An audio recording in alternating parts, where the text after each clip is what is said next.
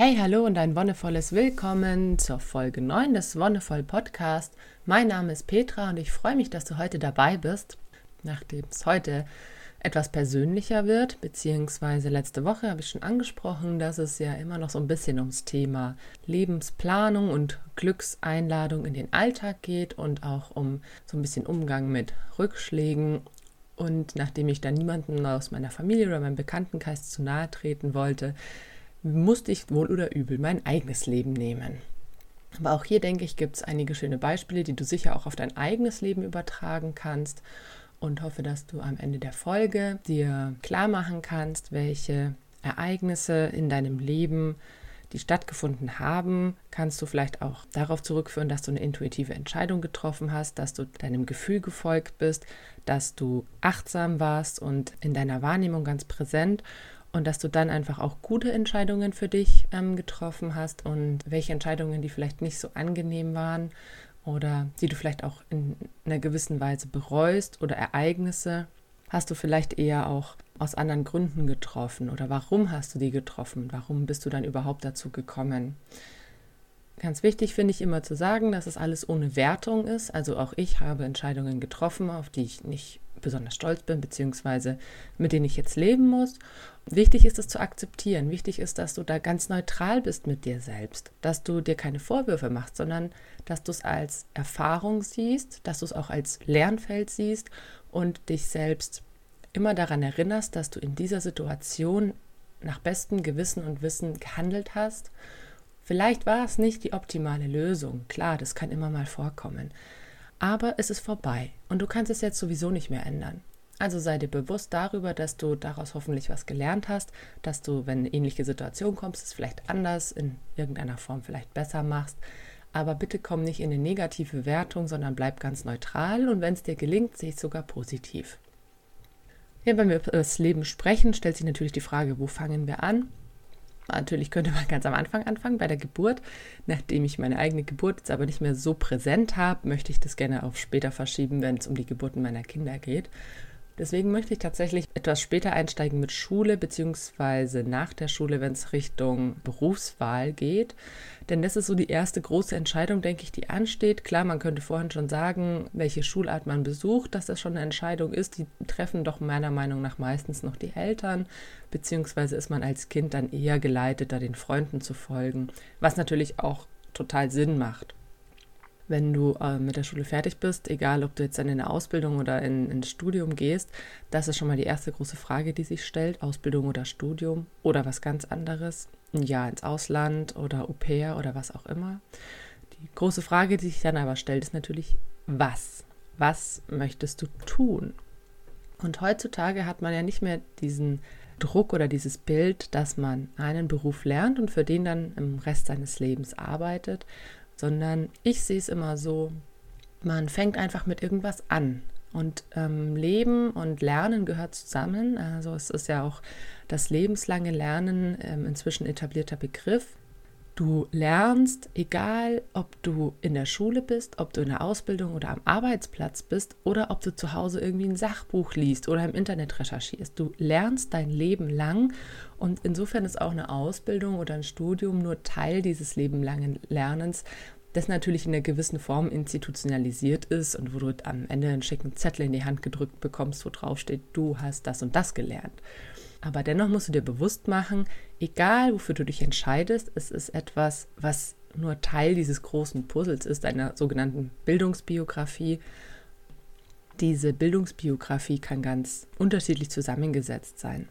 Wie gesagt, ich habe zwei Bachelorstudiengänge gemacht, mehrere Ausbildungen nebenher und andere wie mein Mann zum Beispiel, der wusste schon relativ früh, dass er Erlebnispädagoge werden will, hat knallhart seinen Bachelor in Erziehungswissenschaften gemacht, das Masterstudium angeschlossen, zwischendrin noch eine ähm, Ausbildung zum Erlebnispädagogen in verschiedenen Institutionen, aber immer in diese eine Richtung. Bei mir war es eher so, ich äh, wusste gar nicht, was ich machen will und habe mir dann quasi Städte rausgesucht, in denen ich studieren möchte. Da waren konkret Augsburg und Regensburg so meine Favoriten. Nach München wollte ich nicht, das war mir einfach zu groß. Das ist auch so eine Entscheidung. Da sind zwar sehr, sehr viele Freunde hingegangen und ich fand es super schade, dass ich nicht mit hingehe und wahrscheinlich diese Leute aus den Augen ein bisschen verlieren werde. Aber ich wusste, dass ich in München einfach nicht glücklich werde. Und deswegen habe ich mich für eine andere Stadt entschieden. Es ist dann letztendlich Augsburg geworden und ich habe dann den Augsburger Studienführer aufgeschlagen, mir die Studiengänge durchgelesen, habe ein bisschen im Internet recherchiert und mich dann für Sozialwissenschaften entschieden, weil ich mir erhofft hatte, da einfach meine Interessen am besten abgedeckt zu sehen. Es ging um Politik, es ging um Pädagogik, es ging um Soziologie, was, was ich bis dahin noch nicht so kannte, aber was sich sehr interessant anhörte. Und es ging eben auch um, um Medien, um Kommunikation, um, um Beziehungen und so weiter. Und letztendlich hat sich das als gute Wahl rausgestellt. Ich hatte wirklich viel Spaß im Studium, es war super interessant. Ich habe echt viel mitgenommen, auch wenn ich jetzt momentan nicht in diesem Feld arbeite, kann ich doch ganz viel aus dem Studium auch einfach anwenden. Die Entscheidung für Augsburg, wie gesagt, ist dann mehr oder weniger auch dadurch gefallen, dass ich da zuerst die Zusage bekommen habe also ob es jetzt Augsburg oder Regensburg oder wenn ich bei beiden nicht genommen wäre, hätte ich mich natürlich nochmal umorientieren müssen. Aber ich glaube auch da, dass es gewisse Mechanismen bzw. bestimmte Entscheidungen gibt, die wir zwar teilweise beeinflussen können, die aber in Anführungszeichen auf einer Art höheren Ebene schon entschieden werden, beziehungsweise uns versucht das Universum vielleicht auch manchmal irgendwie was zu sagen. Bei meinem Mann war es so, der hat, als er sich für den Master beworben hat, in der ersten Runde hat er den Platz nicht bekommen. Und natürlich war das erstmal super ärgerlich und du denkst dir so, oh Mann, shit, jetzt habe ich keinen Studienplatz, jetzt muss ich mir irgendwas anderes suchen. Letztendlich hat er dann Jahr gearbeitet und eben auch bei einem erlebnispädagogischen Anbieter, der die ihn danach auch nochmal weitergeführt haben, weiter eingestellt haben, weiter als Trainer behalten haben.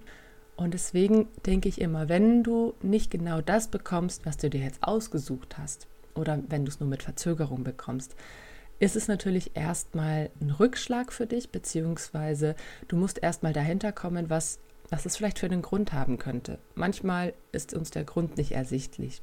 Aber im Endeffekt glaube ich schon, dass es immer einen Grund gibt, sei es, wenn ich jetzt zum Beispiel super weit weggegangen wäre, wenn ich jetzt gesagt hätte, ich gehe nach Hamburg oder so, dann hätte ich weniger Zeit gehabt, auch ähm, zwischendrin mal nach Hause zu fahren. Und ähm, drei Jahre nachdem ich das Studium aufgenommen habe, ist eine Oma gestorben. Und ich habe die halt noch relativ viel besuchen können in der Zeit, in der ich in Augsburg gelebt habe. Wäre ich jetzt nach Hamburg oder Berlin oder sonst wohin gegangen, hätte ich die wahrscheinlich einfach in ihren letzten Lebensjahren nicht mehr so oft besuchen können. Und das Gleiche ist es auch bei meinem Mann gewesen. Im Endeffekt hat ihm das eine Jahr Arbeiten total gut getan. Im Nachhinein ergibt sich das immer alles ganz schön und man hat einfach ein schönes Gesamtbild, auch wenn du in der Situation selber vielleicht nicht wirklich den Sinn siehst.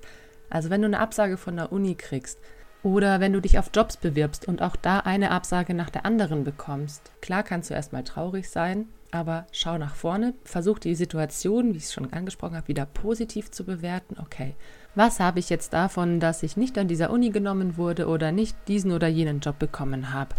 Gibt es vielleicht ein Potenzial dahinter? Gibt es vielleicht eine Entwicklung für dich dahinter? Oder gibt es einfach auch neue Chancen, die du dann ergreifen kannst, die du vorher nicht gesehen hast? Für mich war es dann ja, nachdem wir in Augsburg fertig waren, hatten wir ja dann gesagt, wir gehen eben nach Marburg, weil mein Mann da eben studieren wollte, seinen Master für mich war auch die Frage, studiere ich weiter oder mache ich jetzt doch irgendwie was Jobmäßiges? Und ich habe ja immer, her, immer nebenher gearbeitet und konnte mir auch noch nicht vorstellen, irgendwie jetzt einen Fulltime-Job zu haben.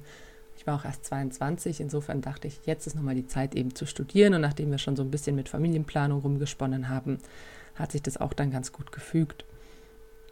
Was dann noch natürlich hinzukommt, ist vermeintlich äußere Faktoren, wie wenn man in eine Stadt kommt und keine Wohnung kriegt klar, okay, du hast einen Studienplatz, super cool, aber wie sieht es mit der Wohnung aus? Und das ist natürlich in Studentenstädten gerade sehr, sehr, sehr schwierig. Aber auch hier kann ich nur sagen, in Marburg war es so, wir haben aus Augsburg aus gesucht, hatten dann im Endeffekt immer nur die Ansage, ja, kommt vorbei und schaut sie euch an. Ja, wir kommen irgendwie in zwei Wochen, weil wir halt ein Zugticket gebucht haben. Ja, dann braucht ihr nicht mehr kommen, dann ist die Wohnung eh schon weg. Letztendlich hatten wir dann zwei Wohnungen, die ich angeguckt habe, die ich auch alleine angeguckt habe. Und die erste ist es dann auch geworden. Die sah wirklich schrecklich aus. Also da waren vorher Raucher drin, die auch noch irgendwie Hamster hatten und es sah wirklich grottig aus. Die Wände waren vergilbt, es waren überall Spinnweben, es war überall dieses Streu von den Nagern. Aber ich habe immer versucht, mir die Wände weiß vorzustellen, alles aus den Räumen rausgedacht, was eben uns nicht gehört und versucht, unsere Möbel irgendwie so im Geiste rein zu platzieren. Und es war auch wirklich eine gute Entscheidung. Wir haben uns da eine wunderschöne Wohnung draus gemacht. Auch hier ist es was. Ich habe irgendwie gespürt, ich hatte im Bauchgefühl, dass das eine super Wohnung werden wird. Auch wenn die wirklich unglaublich schrecklich aussah. Auch als mein Mann dann kam und sich die Wohnung angeguckt hat und nur gesagt hat, das ist nicht dein Ernst. Also ich habe wirklich gedacht, der verlässt mich kurz, habe ich das gedacht, weil so wie er mich angeguckt hat, das ist nicht dein Ernst, das ist jetzt unsere Wohnung. Ich habe die Zusage schon gegeben und wir sind hingefahren, um den Mietvertrag zu unterschreiben er hat wirklich nur den Kopf geschüttelt und stand mit offenem Mund da. Und dann dachte ich mir noch schon so, oh Gott, oh Gott, was habe ich getan? Aber ich habe eben diesem Gefühl vertraut und es war eine gute Entscheidung. Ja, und das gleich in Erlangen, wieder ähnliche Situation von Marburg aus, eine Wohnung gesucht für Erlangen. Und auch Erlangen ist Krieg, was Wohnungen angeht. Auch hier war es ähnlich. Wir haben uns einen Zug gebucht, sind dann hingefahren, haben versucht, an diesen drei Tagen möglichst viel anzugucken und die Wohnung, die wir letztendlich genommen haben, hatte ich am Anfang gar nicht auf dem Schirm.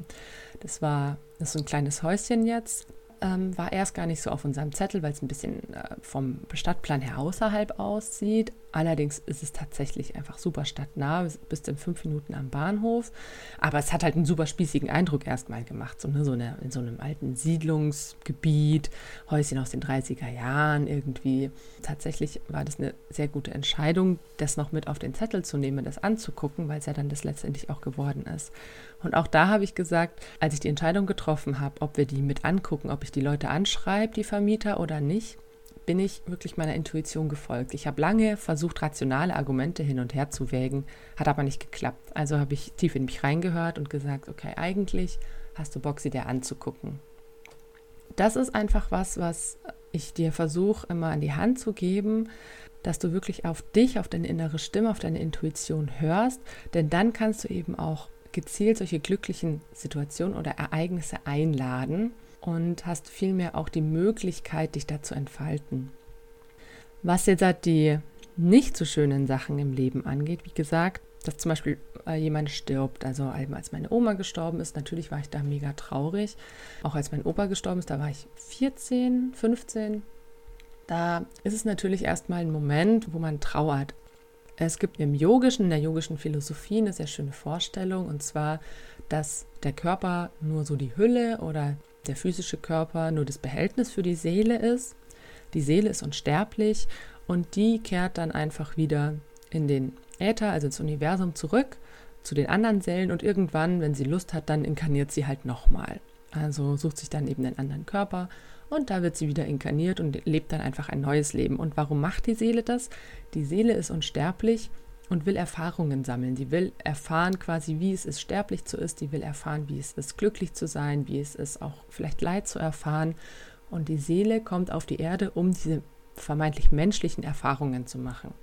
Und aus der Perspektive, finde ich, kann man auch viel leichter mit so Themen wie, wie Tod und Trauer umgehen das ist natürlich eine sehr verkürzte Darstellung und ich kann auch verstehen, wenn du das erstmal irgendwie komisch findest mit Seelen und Äther, aber lass dich einfach mal drauf ein.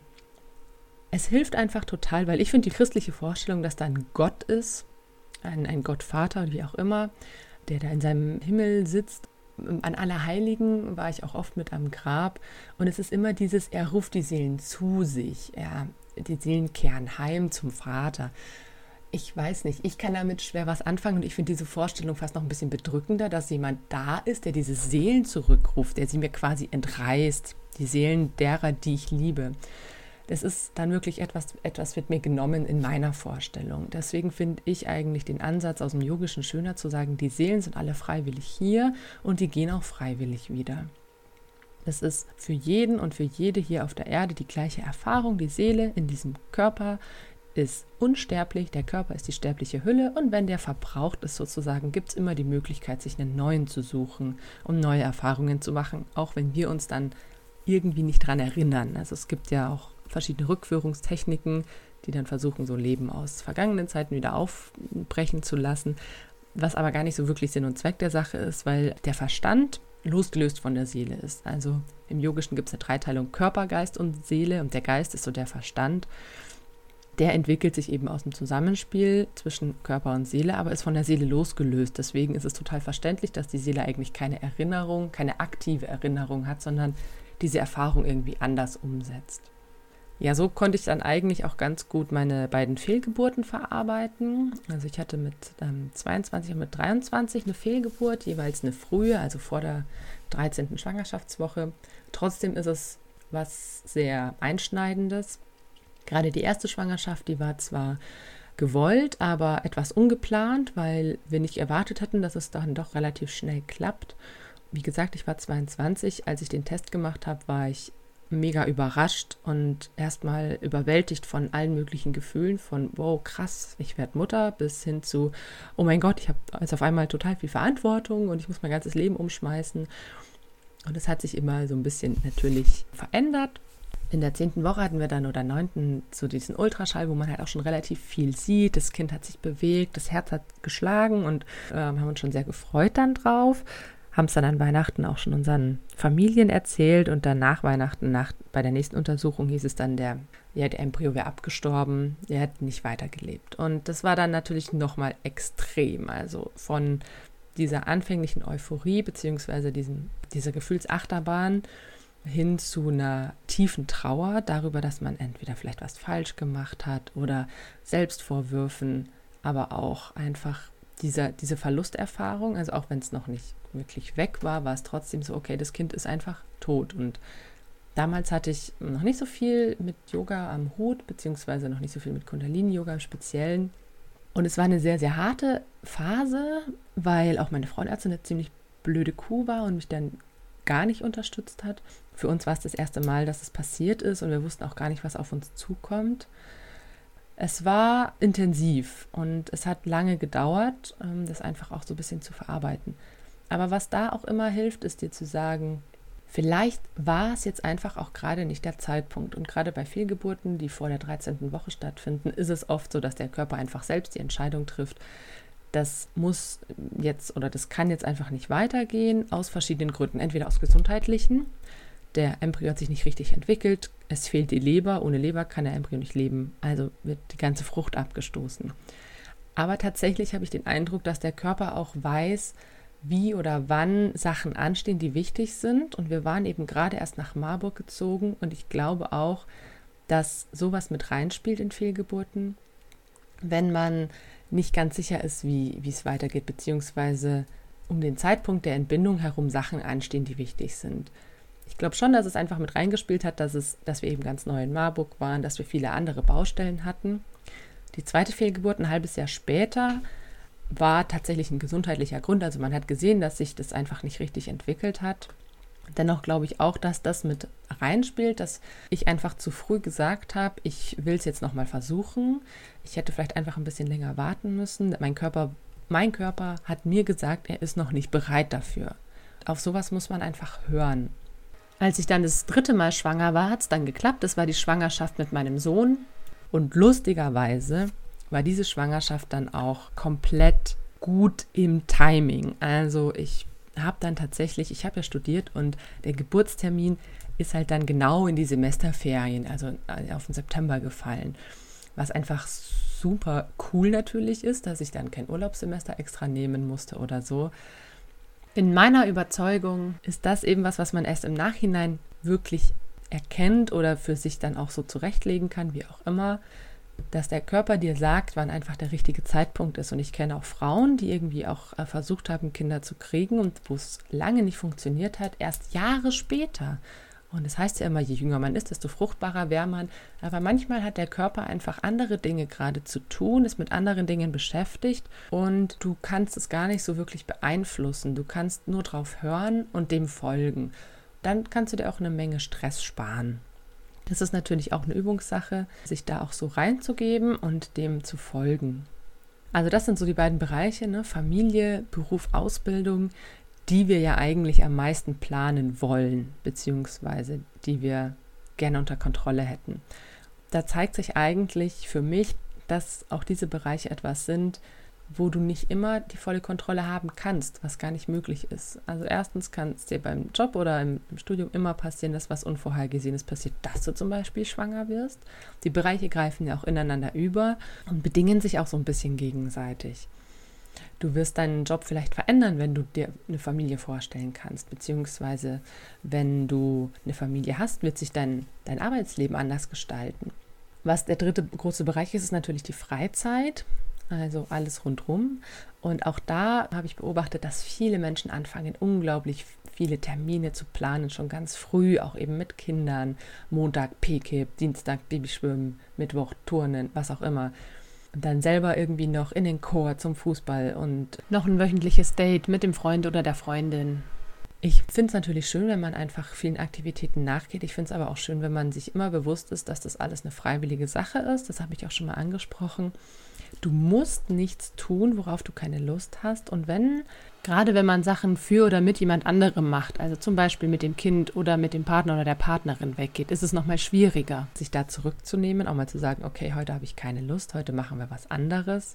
Heute machen wir mal gar nichts, denn man fühlt sich immer in der Verantwortung. Ich muss dem Kind vielleicht was bieten oder es ist ja für das Kind. Aber es ist genauso für dich, wenn du keine Lust hast, wenn du keinen Elan hast, wenn du da heute denkst, das ist nicht das Richtige dann hab auch den Mut, es abzusagen. Oder also sei so gut und sag ab, weil ich finde es immer doof. Ich bin selber Kursleiterin, wenn man acht Leute im Kurs hat und dann kommen nur zwei und man weiß von nichts, dann wartet man und also wenn, wenn sowas ist, dann sag einfach ab. Ist kein Stress und niemand wird den Strick draus drehen. Und gerade mit Kindern versteht man das auch gut. Auch wenn du keine Kinder hast, wenn du Freizeitaktivitäten planst, hör immer auf dein Gefühl. Klar, wenn du irgendwie jeden Donnerstag ein Date zum Inlineskaten mit einer Freundin oder einem Freund hast, ist das eine schöne Sache. Aber sei dir immer bewusst, dass das was Freiwilliges ist. Und wenn es mal einen Donnerstag nicht klappt, ist es kein Problem. Du kannst immer auch natürlich Alternativvorschläge machen, wenn du trotzdem Zeit mit den Menschen verbringen möchtest und sagen, hey, wollen wir uns heute nicht einfach nur mal gemütlich mit einer Decke in die Wiese legen und ein Bierchen trinken oder ein Buch lesen oder was auch immer. Wichtig ist, dass du gerade was deine Freizeit angehst, auch dir erlaubst, Termine zu canceln, abzusagen, auch mal was ganz anderes zu machen.